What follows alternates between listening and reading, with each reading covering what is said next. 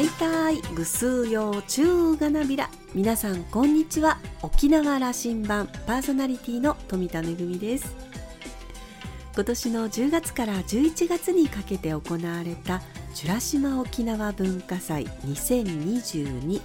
開会式と閉会式の舞台を彩った装飾幕現在県庁1階ロビーに展示されています。え若竹福祉会のパラアーティストの皆さんや浦添工業高校の皆さんのご協力のもとに完成した色鮮やかな作品です、えー、舞台でも映えた本当に美しい作品なんですが近づいてみるとですね人の表情だったりお花だったりお星様だったりもいろんなものが描かれていてとても楽しい作品ですのでぜひ多くの方にご覧いただきたいと思います。2月3日までの期間県庁1階ロビーでご覧いただけます。さあ沖縄羅針盤今日も5時までお届けいたします。どうぞお付き合いください。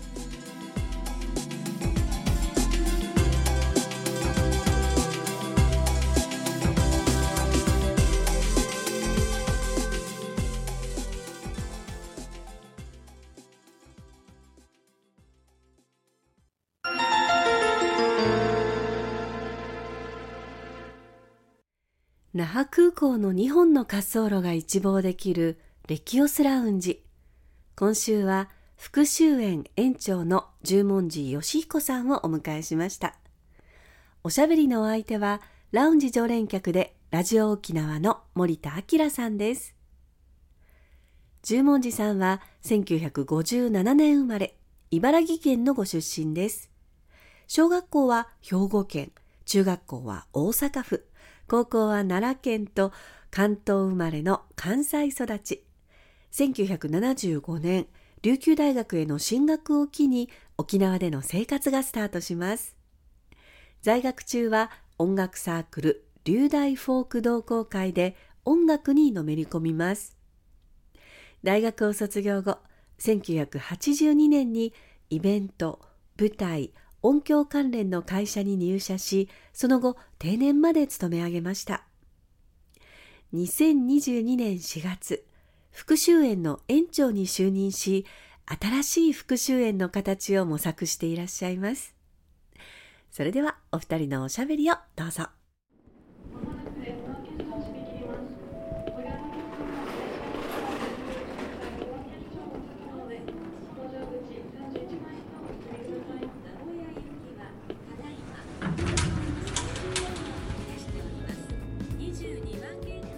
沖縄にいらっしゃったのは？大学進学で、えーと、沖縄に来ました。それは1975年ですね。海洋博の年ですちょうど。はい。専攻は何だったんですか？農学部の畜産学科です。どうでした？最初そのね関西から琉球大学に来て沖縄で生活することになるわけでしょ？沖縄っていうのもすごいとこだなと思いましたね。文化歴史、うん、人のあの温かさ、はい、まあ、海空、はいもうすごいとこだなと思いました本当に。やっぱりちょっと外国感覚もすごいありましたし、えー、75年でもやっぱり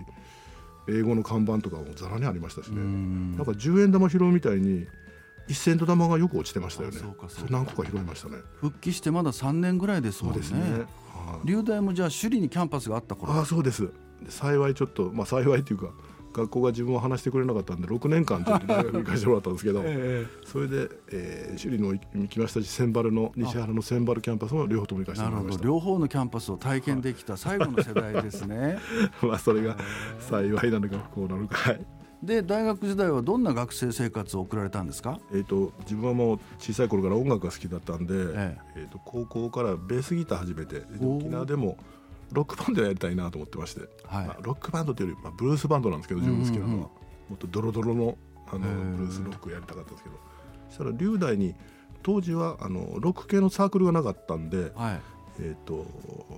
フォーク同好会っていうのに入らせてもらいました。龍大フォーク同好会、はい、はい、それでそこでベースやらせてもらって。皆さんギターだけだったんですごい、うん、あの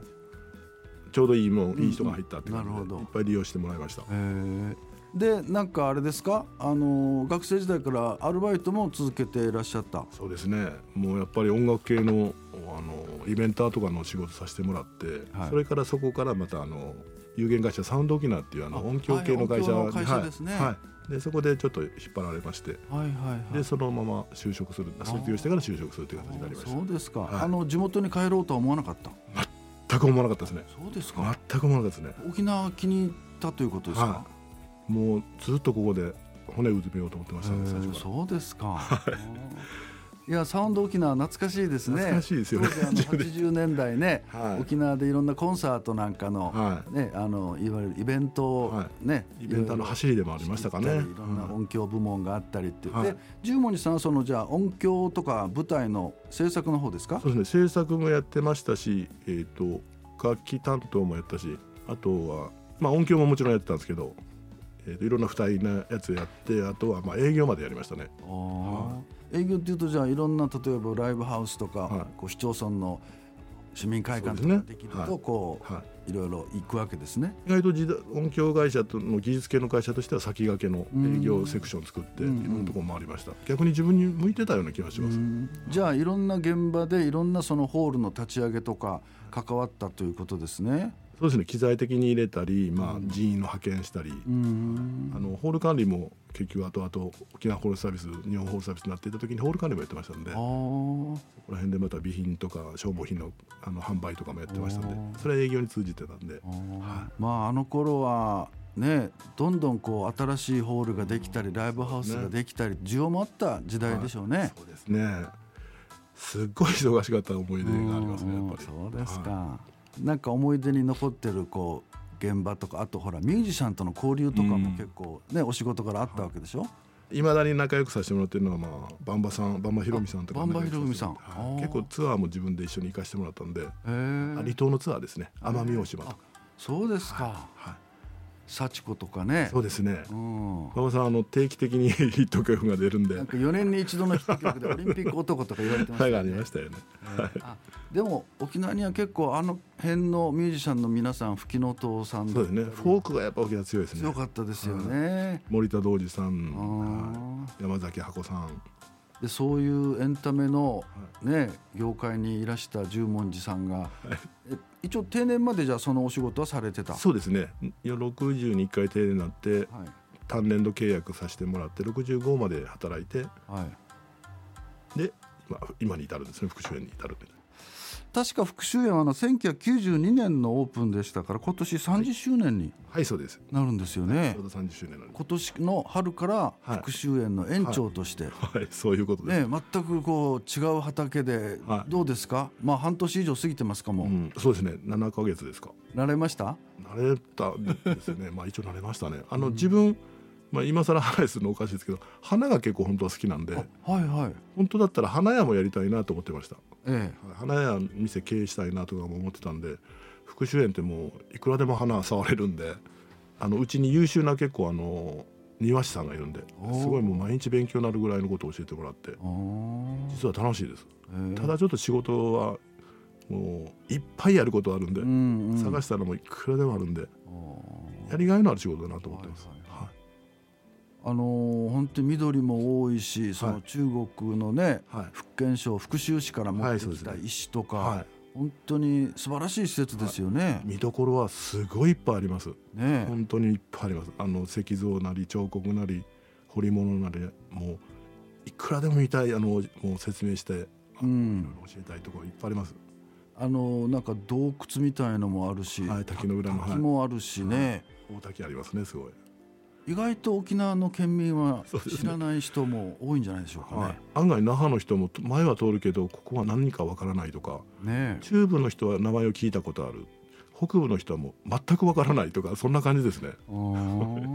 あのホームページとか拝見すると、はい、歴史も書かれてましてね、はい、福州園は中国福建省福州市と那覇市の友好都市締結10周年。そして那覇市の市政70周年を記念して1992年に開園、はいそうです。ね、ちょうどだから今年30周年ということですね。はい、でまあ福州市と那覇市との関係はねもうそれこそ鎌倉時代ぐらいから遡って、ね、600年以上になります。ね。で琉球王国は大交易時代。でその繁栄を支えたのがあの国人の人たちですよね。はい、その辺の跡地に今できてるっていう理解でいいんですか？そうですそうです。あそこはやっぱり風水中国語では噴子ですかね。あ、はいはい、沖縄でも噴子っていうんですかね。言いますね。噴子をもとにあそこら辺に住まれたっていうことなんでとても気のいいところなはずなんです。中国の方はそういうのをとてもあれなんでしょうね、ね、こう大事になさるんでしょうね。そうですね。僕もこの間ちょっと見ましたけどもいろんなあの福州から持ってきた石とか、はい、ねすごい珍しい石もあったりあのその庭もね、はい、あれはいわゆる中国式のお庭を再現したわけでしょ、はい、一流二島三山っていって一つの流れと二つの塔が立ってまして、塔、うん、がある、はい、それで三つの山が月山なんですけど、まあ、盛り上げて作った山なんですけど、はいはいまあ、滝も流れてますもんね。そうですね。滝も流れてて川も流れててなかなかあの那覇のど真ん中にあんな施設がある、うん、8500平米あるんですけどおお、8500平米っていうとどのぐらいのイメージ？ですね自分のつかみのギャグなんですけど、ええ、8500平米っていうのは東京ドーム0.2個分です。0.2個分、はい、それで公式サッカー場の1.2倍あります。サッカーの1.2倍、はい、今年リニューアルしていろいろこうライトアップとかももう常設してやってらっしゃるんでしたっけ、はい、今、はい、6時からのライトアップになってるんですけど朝9時から6時までが200円、はい、大人、はい、で6時から夜9時までやってるんですけどそれが300円なんですすごい高くしたいなっていうイメージもあったんですけど何度も来ていただけるようにすごい安く抑えて、はい、料金安く抑えてますんでなかなかあの、えーと、池なんかにライトが当たってて、うん、それもまたすごいムードありますんで写真の撮りに来てきたらすごい綺麗な、うん、あの画像になると思うんですけどね。あのお客さんとしては、地元の方あといわゆる県外の方割合はどんな感じですか？県外が多いですか？やっぱり観光客の方多いですね。また今時期的にもそうですし、はい、その県内の方もまだまだ知られてない部分まだまだお客さんは呼び込めるなって思ってますんで、うんそうです、ね、ぜひどんどん宣伝して。那覇市内の例えば小学校とかそういうところは割と皆さん遠足とか自由に、はい、えーと遠足課外授業、うんうんうん。はい、幼稚園さんなんかはもう本当に遊びに来てくれてるんでここら辺は、えーと、未就学児は無料なんで幼稚園さんはみんな無料です。いいですね、はい、お付き添いの方はもちろん無料にしてますしあと那覇市内の小中高大専門学校は全額減免になってますんで、はい、無料で入れますんで。那覇市の施設なのでね。はい、そうです。那覇市のものなんで。安く利用してもらおうと。そうですね。結構あのアメリカ人の家族連れなんていう方もね、ね、見かけましたよ、はい、先日びっくりしたのは大きな箱を持ってきて、ええ、したら開けたらクリスマスツリーで それをクリスマスツリーを園内に置いて 椅子も持参して、で家族写真撮ってました。これ多分クリスマスのその写真を家族写真を本国に送るんでしょうね。やっぱり。クリスマスカード作られますよねあちらの、ね、あ日本人が年賀状を作る写真のそうですねそうですね。そのイメージじゃないですかね。なかなか面白いなと思って。これは逆に広めたいなと思ってます、うん、そうですね、はい、まあ、今ほらインスタとかねああいうのでこうインスタ映えするところを皆さん若い人もね、はい、探してらっしゃるからい。いかもしれませんね。ね、コスプレイヤーさんもよく来られます。そういう格好して、はいもうばっちりメイクしてあのなりきった衣装を着て中国の漢服っていうんですけどあの漢字の漢の服の方の、はいはいはい、あれで着替えてそれであのカメラマンまで連れてきてばっちり撮ってらっしゃる方多い。じゃあそれはきっと発信してるわけですよね。そうですね。でね。こういうあの営利目的じゃなければうちの方はもちろん無料で喜んで入っていただけるんで。はい。まあでも十文字さんほら長いことエンタメ業界にいらっしゃったわけだから、はい、そういうなんかこう人脈を生かしてなんかこうイベントをやったりなんか音楽ものをなさったりとかそういうことも考えてらっしゃる？大いにやっていこうと思ってます、はい、結構あの屋外ではいいスペースがあるんで、はい、ライブやるようなスペースがあったりするので、うんうん、そこをあのすごい有効利用してどんどんやっていきたいと思ってます、うんなんかこの間あの二校の中国のね、はい。はい、そういうの演奏会みたいなのもなさってまして。えっと、二校とあと馬頭琴、モンゴルの馬頭琴のデュエットをやって、はいはい、その時はもう150名入りましたね。ちょっとこっちもびっくりして勉強になっちゃったんですけどすごいお客さんから評判良かったです。場内のあの園内の雰囲気と音がもうすごい良かったということで。あいいですね、今後二校の演奏は定期的にやっていくつもりです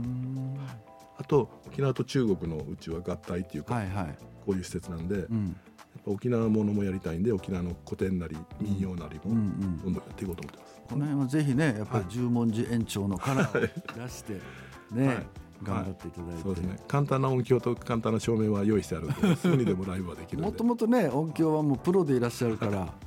あとあの、まあ、福州園もそうですけどこの周辺施設っていうんですか、はい、ニンダテラスという、なんかあの歴史展示室のブースもありますよね。ありますね。ある程度のその資料があってデジタルサイネージであのデジタル系でこうタッチパネルになってて、はい、あのご紹介するような形がメインなんですけど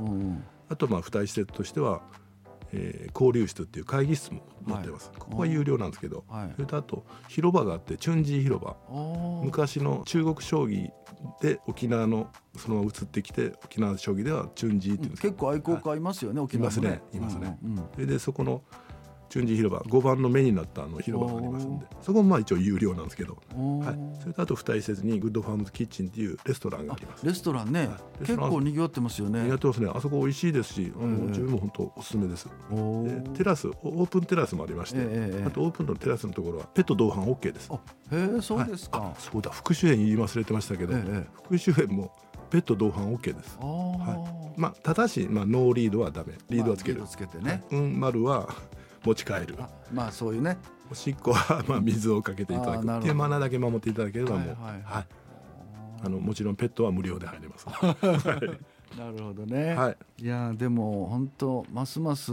ねあの沖縄の那覇の新名所としてね多くの人にねやっぱり知ってもらいたい施設ですよね。まあしかしこれだけの施設全体をやっぱ管理して責任者ということですから いろいろご苦労もあるでしょう。いえいえお恥ずかしいです。まあ何ですかね、まあ、一応まあ那覇市の施設ですし、はい、市民のためにやってる施設なんで、うんうん、まあ、市民優先というか市民ありきなんで、うんうん、応援に来てほしいです。で皆さん楽しませていきたいなと思ってますし、はい、どうですか？来年じゃあこんなふうになんかしてみたいとかありますか？復習園を多くの人にこうね知ってもらいたいということはもちろん終わりでしょうけど。そうですね。沖縄とは言わず内地までも名前も知ってほしいですし、まあ、世界にも名が通じるように頑張っていきたいと思います、うん、まあでもそういう発信をするね、工夫もやっぱりやらなくちゃいけませんもんね、はい、せっかくいい施設があっても知ってもらわないといけないですもんね、はい、十文さん僕ももう40年近いね お付き合いですけど、僕らもよく放送の現場で外走り回ってると大体音響とか舞台の関係でね、はい、2人とも走ってましたけども お互いこの年になってね、はい、まだお仕事をちゃんとさせてもらえるっていうのはありがたいですよね。いよねいやいやいや、はい、いや本当今日はありがとうございました。はい、ありがとうございました。ありがとうございました。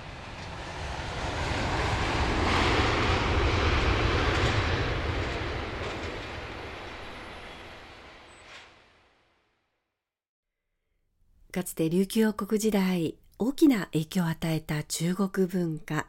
そんな中国文化を学ぶことができ、そして本格的な中国庭園が楽しめるという復習園。どの角度から写真を撮っても、どこで写真を撮っても絵になるというとってもフォトジェニックな場所で、コスプレイヤーに人気というのも頷けますよね。ライトアップもしているということですので、ぜひ多くの方に楽しんでいただきたいと思います。今年のリニューアル、そして30周年おめでとうございます。森田さんはお話を終えて、いつも楽しそうにお仕事をしていらっしゃる十文字さん、復習園を観光客だけではなく、多くの県民にも親しんでもらえるよう、PR に力を入れたいとのこと。エンタメ業界で培った経験を生かして頑張ってほしいですねと話していました。今週のレキオスラウンジは、復習園園長の十文字義彦さんと森田明さんのおしゃべりでした。来週のレキオスラウンジには、沖縄 IT イノベーション戦略センター専務理事の山田和生さんをお迎えする予定です。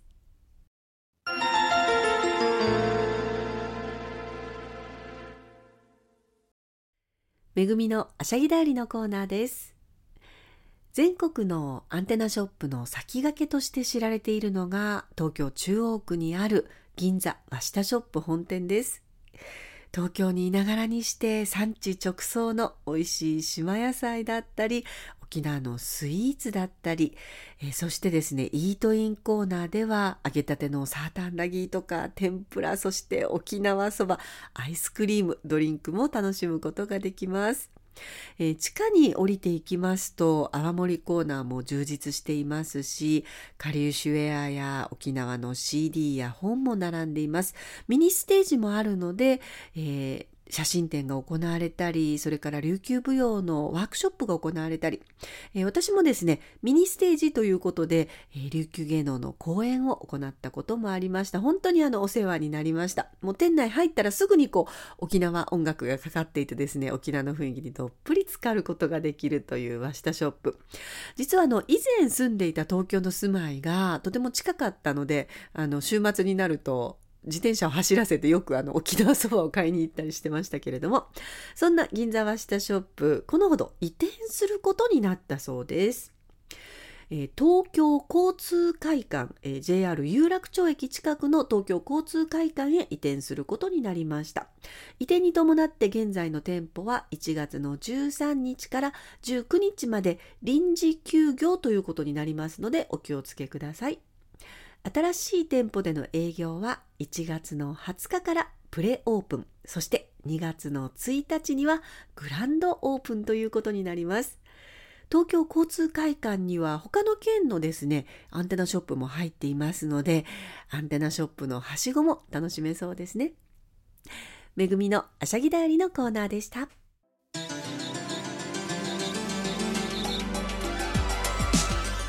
沖縄羅針盤の過去の放送音源はポッドキャストでも配信中です。さらに Spotify、Amazon Music、Google ポッドキャストにも連動していますのでお好きなサブスクリプションサービスでお楽しみいただけます。各サイトで沖縄羅針盤と検索してください。沖縄羅針盤今週も最後までお付き合いいただきまして一平二平デービルそろそろお別れのお時間です。パーソナリティは富田恵でした。それではまた来週。